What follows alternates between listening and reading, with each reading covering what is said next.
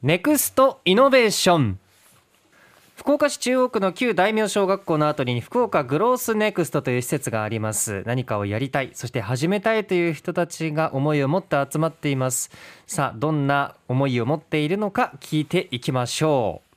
今夜お話を伺うのは株式会社カームワールド勝井嵐さんです。勝井さんいや嵐さんどうぞよろしくお願いします。よろしくお願いします。今日は来ていただいてありがとうございます。ありがとうございます。はい嵐嵐嵐。もうね名前の紹介と曲紹介だけでこれだけ出てますけど この何でしょうか。こういう話も今までたくさんしてきたんじゃないですか。そうですね、うん、学生時代とか本当にいじられてきたんで、ええ懐かしい感じ、懐かしい感じ、はい、なんか野球もされてたみたいですね。はい野球してました。大学1年生まで野球やっていて、ええ、高校生の時のはい、あの応援歌は嵐あそうなんですか、はい、その試合に出る時にバッターボックスとか。一番バッターだったんですけど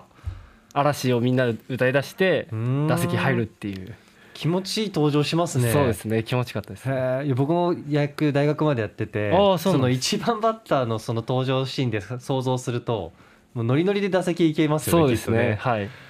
えそうなんですね。で今おいくつでいらっしゃるんですかね？今24歳です。わ若い社長でございますね。いや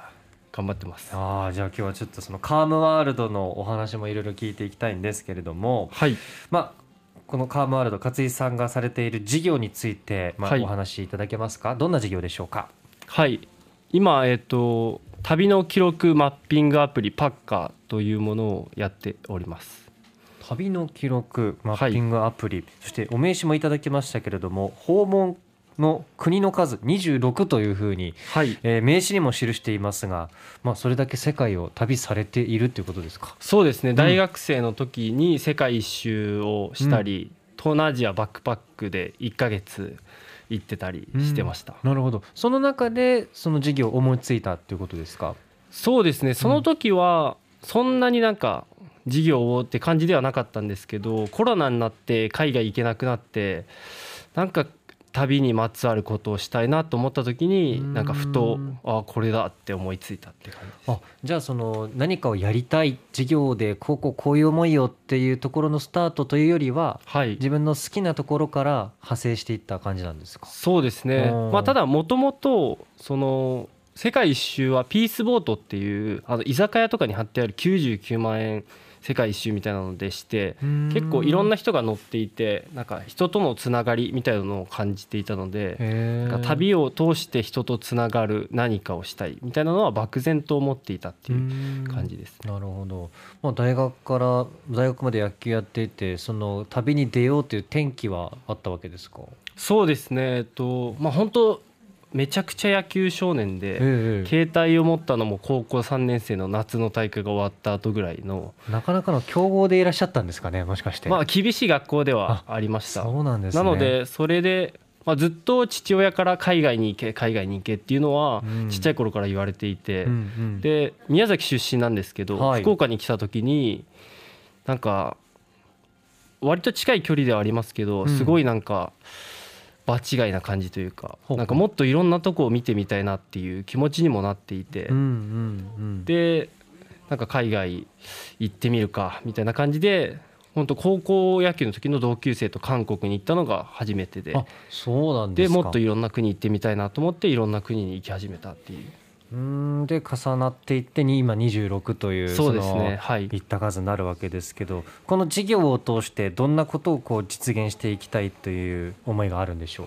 そうですね、まあ、2つあるんですけど1つはその旅の記録っていうのをちゃんとしてほしいなっていうかできるようになったらいいなっていうのがあってなんか携帯が発達してみんな写真は撮るけどまあちゃんとなんか記録っていう記録は多分してない人が多いなと思ってて。で振り返った時にこの場所どこだったっけみたいになることがあると思うんですけどパッカーはその写真とマップを紐付けることができるので。まあ、どこで写真を撮ったのかとかど。ういう順番で行ったのかみたいなのが分かるようになっていて。順番も？はい順番も分かるようになってます。あとは今は移動手段とかも入れれるようになってるんですけど例えば自転車で行ったとか飛行機で行ったみたいなをまあ記録してで本当1年後2年後とかでも振り返れるようにしたいなっていうのがまず一つと。はい。あの時こうどうだったっけなみたいなところがそのアプリで思い出せてそしてそこからこうまた思い出が大きく蘇ってきて、そうですね時間が経っても楽しいなっていうのが、と家族とかにもなんかこうやって言ったんだよって共有したり、友達とかにも見せると、なんかより新鮮で鮮明に分かるっていうのがまあ一個の良さであり、まあ一個やってほしいこと実現したいことですね。でもう一つは、その旅の記録ってめちゃくちゃ貴重な経験だと思っていて、それを誰かにシェアして誰かがまた行ってくれたらいいなっていう思いがあって例えば僕が海外に行くようになってから、なんか友達から韓国どうだった？とか聞かれて、はい、めっちゃ良かったよここ良かったよって言ったら友達が韓国行くとか、うんうん、なんか身近な人とかがそういう経験をシェアすることでいろんな人が外に出るようになったりいろんなことを知るようになると思っているのでそれがなんか世界中で旅をきっかけに経験記録がシェアされてでいろんなことを知ってで行ってみようっていう選択肢に入るみたいなことをパッカーを通してやりたいなと思ってます。なるほど。そうか。そこからいろいろつながり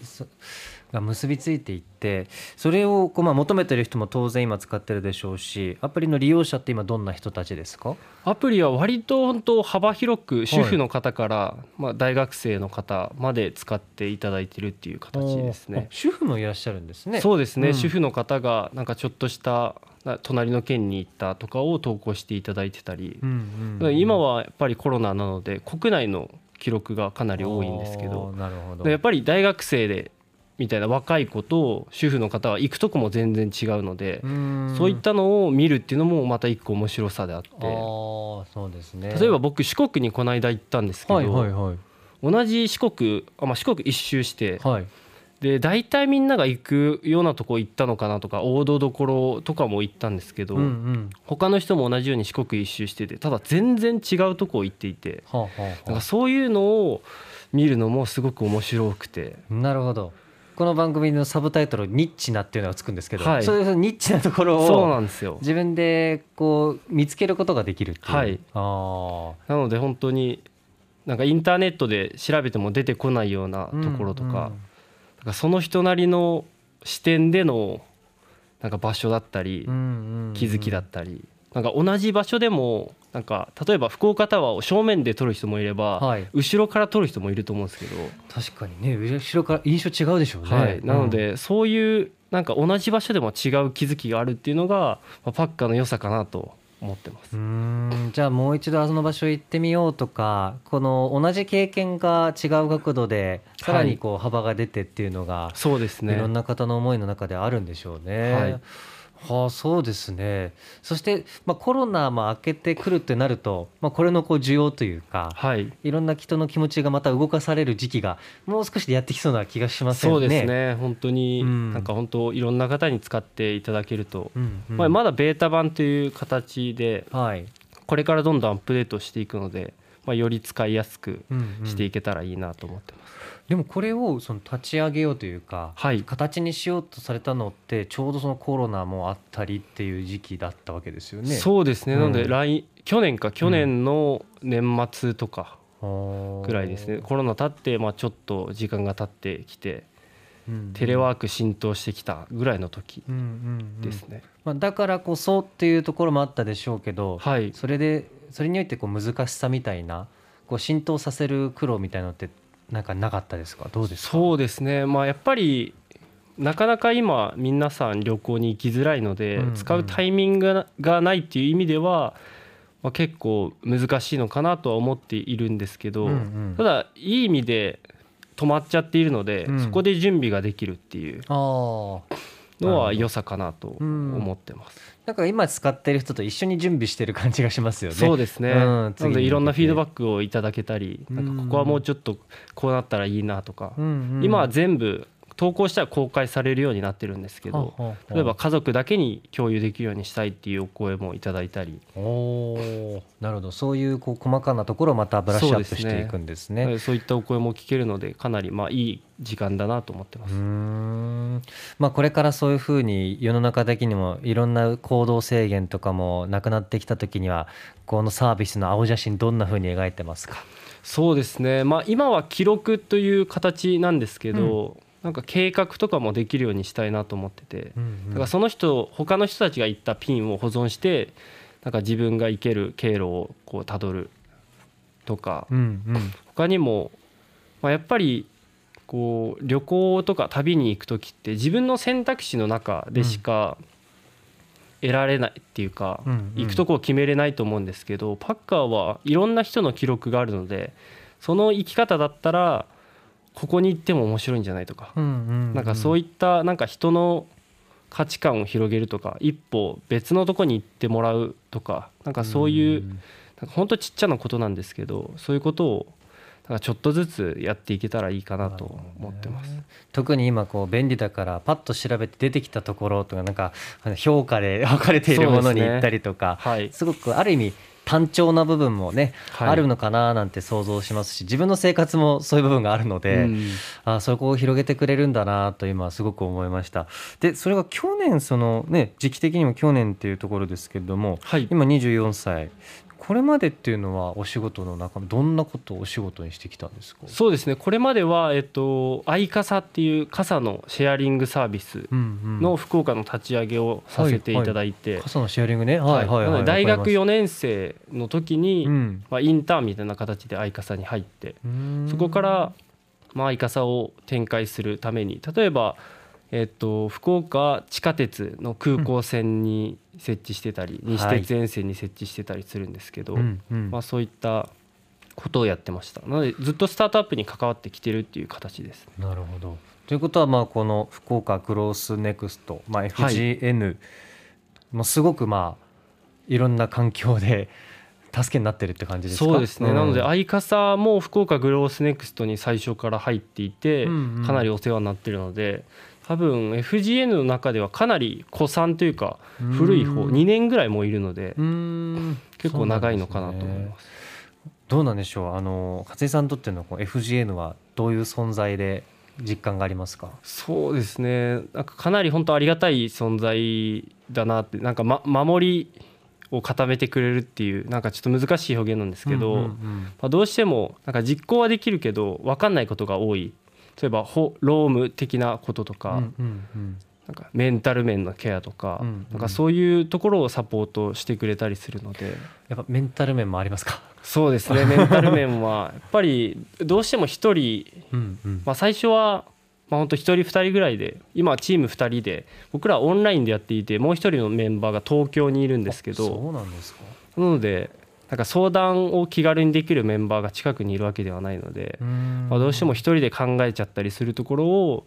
まあ、事務局の方々に相談してうん。こういう時ってどうすればいいんですかねとかなんかそういうことををアウトプットできて相談できるっていうのはかなりありがたい